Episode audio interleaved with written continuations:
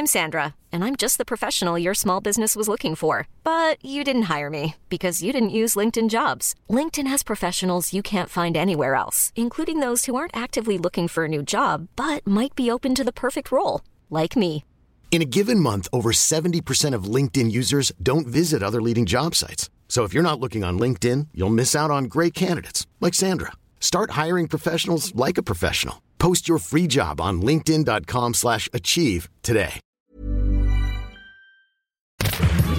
Salut, c'est Anne-Laetitia Béraud. Bienvenue dans Minute Papillon, le podcast d'actu de 20 minutes. Aujourd'hui, on vogue vers les beaux confins.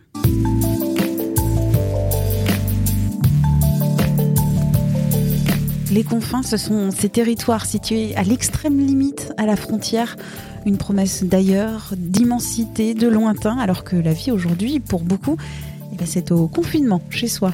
Deux amis, Sylvain Lapoix, journaliste indépendant, et Olivier Lambert, réalisateur, ont imaginé le hashtag Beauconfin, un mot dièse lancé sur Twitter le 15 mars pour centraliser des ressources numériques pour découvrir, s'amuser, se cultiver et apprendre. Leur credo, chacun chez soi et toutes, tous ensemble en même temps. Minute Papillon accueille aujourd'hui Sylvain Lapoix. Ma première question, comment ça t'est venu ce mot dièse? Alors ça s'est pas tellement passé euh, que dans ma tête, ça s'est aussi passé euh, dans Messenger avec un ami réalisateur, Olivier Lambert, qui euh, samedi à 10h du matin m'envoie un message en mode viens, on lance cool confinement avec tout plein de conseils pour rendre ce moment moins anxiogène et des idées lecture, film, etc. Donc là, je lis le premier message qu'il m'a envoyé. Et on a discuté et en fait, euh, c'est juste parce que euh, on se connaît bien et euh, notamment on s'était pas mal coordonné pendant les attentats du 13 novembre pour un peu pousser le hashtag que j'avais involontairement fait naître par un tweet de recommandation qui s'appelait porte ouverte. Donc là, évidemment, vu les circonstances, porte ouverte, c'est au mieux pas tout à fait approprié, au pire complètement con. Donc on se demandait finalement qu'est-ce qu'il peut y avoir d'utile à relayer autre que de l'information, parce que comme des lions et des lionnes dans nos cages de réseaux sociaux, on tourne un peu avec des informations anxiogènes, mais une espèce de certitude que ça va mal tourner, qu'il va falloir prendre des décisions radicales.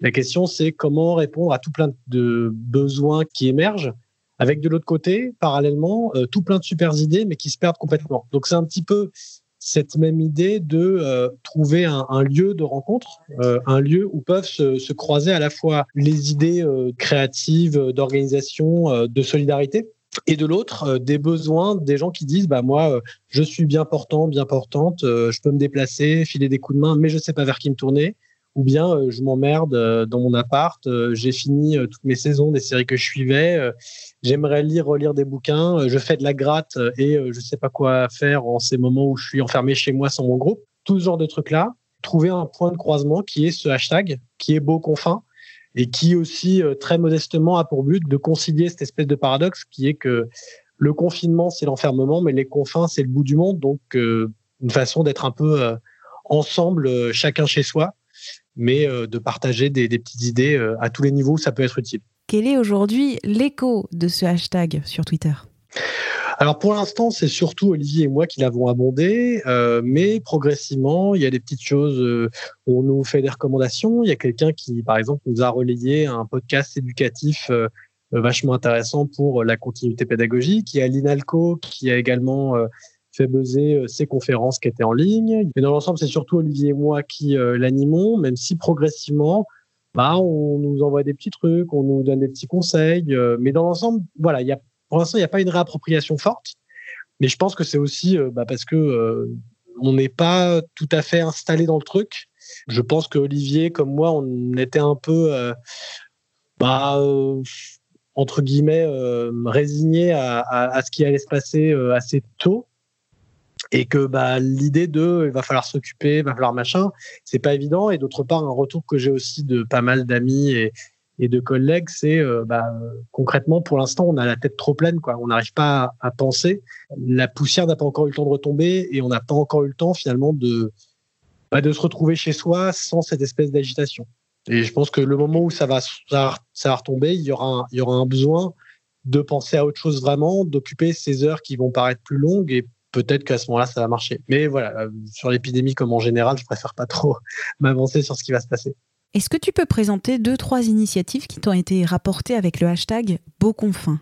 Il y a plein de choses géniales. Donc, je vais faire mon chauvin de Saint-Denis parce que je suis confiné, euh, voilà, dans 93 chez moi. Et il se trouve que bah, parmi les institutions culturelles formidables de notre belle ville, il y a euh, le cinéma à l'écran, qu'un cinéma d'arrêt essai, donc il va en baver sévère pendant cette période, mais euh, au Laker, euh, ils partagent comme ça des listes de films qui correspondent à leur programmation, mais qui sont dispo en ligne. C'est pour les cinéphiles, c'est cool et c'est gratos. Il y a aussi le Cadavre exquis qui a été lancé par Pénélope Bagieux, qui a dessiné en fait une pièce générique et qui a proposé de faire la Corona Maison en empilant toutes les versions, toutes les pièces et tous les étages qui seraient produites par les dessinateurs et dessinatrices, que ce soit des amateurs ou des personnes confirmées. Les lectures aussi, il y a les éditions La Découverte qui ont décidé, avec l'accord des auteurs, de rendre certains bouquins euh, accessibles en ligne. Par exemple, bah, Chez soi euh, de Mona Cholet, qui est un super bouquin et d'une super autrice. Il y a le Metropolitan Opera de New York qui a décidé d'offrir un live streaming des représentations prévues du Verdi, du Puccini, du Tchaïkovski. Donc il y a plein, plein d'initiatives comme ça aussi d'artistes qui font des concerts salles vides, mais qui les enregistrent et qui les retransmettent, avec euh, derrière éventuellement des propositions de filer un peu de blé. Il y a un truc très sympa qui s'appelle Color Art Collection, qui en fait propose plein de collections de grandes bibliothèques du monde et de musées et tout, euh, mais en version noir et blanc et qui propose ça sous forme de petits livres de coloriage à télécharger et à imprimer. Donc, si on a une imprimante, hein, comme pour les laisser passer, euh, et ben on peut aussi faire des livres de coloriage pour ces gamins sur la base d'œuvres euh, et d'archives euh, de très très belle qualité, donc des trucs assez improbables. Allez, et une autre initiative du côté de la France? Par exemple, le France Télévisions s'associe avec l'Opéra de Paris pour rediffuser en direct des représentations. Donc, il y a Manon euh, de Jules Massenet qui est programmé à l'Opéra de Paris. Et ben, on peut le voir de chez soi et on peut espérer que bah, d'autres institutions euh, vont euh, profiter de ce système de, de salle vide et cette situation de salle vide bah, pour donner l'occasion de voir ces représentations de chez soi. Donc, vraiment, il y a plein d'initiatives et il y a cette idée aussi que derrière, euh, et réactiver de manière directe ou indirecte une euh, culture de l'ouverture, une culture du partage au travers de la science ouverte, l'open data euh, et puis les licences libres. Et moi, mon espoir derrière, c'est que on perçoive, comme maintenant certains éditeurs de manuels scolaires ou l'éducation nationale, par exemple, sont en train de réaliser, que bah, finalement les œuvres qu'on met à disposition, elles vivent à force dans ces situations-là, mais en dehors, donc j'espère que bah, peut-être que les beaux confins, ce sera une façon à terme d'encourager les gens à réfléchir autrement à notre société, y compris dans le partage et les formats et les licences qui permettent euh, de faire connaître des œuvres. Voilà, peut-être que ça servira à ça aussi. Une dernière fois, est-ce que tu peux rappeler le nom de cette initiative que tu as lancée avec Olivier Lambert sur Twitter? Alors le hashtag qu'on a lancé avec l'ami Olivier Lambert, c'est Beau Confin au pluriel, donc B-E-A-U-X Confin, C-O-N-F-I-N-S, et on peut le retrouver sur Twitter.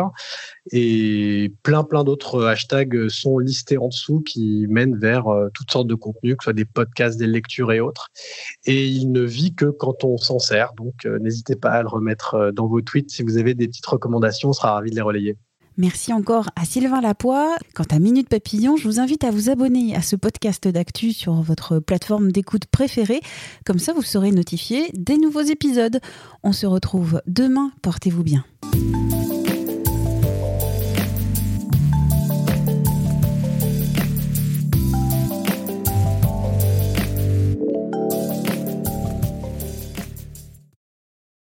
On ne va pas se quitter comme ça. Vous avez aimé cet épisode? Sportif, généraliste, sexo ou scientifique, varié mais toujours bien informé. Découvrez les autres podcasts de la rédaction 20 minutes sur votre application d'écoute préférée ou directement sur podcast au pluriel.20minutes.fr. Et merci de nous avoir écoutés.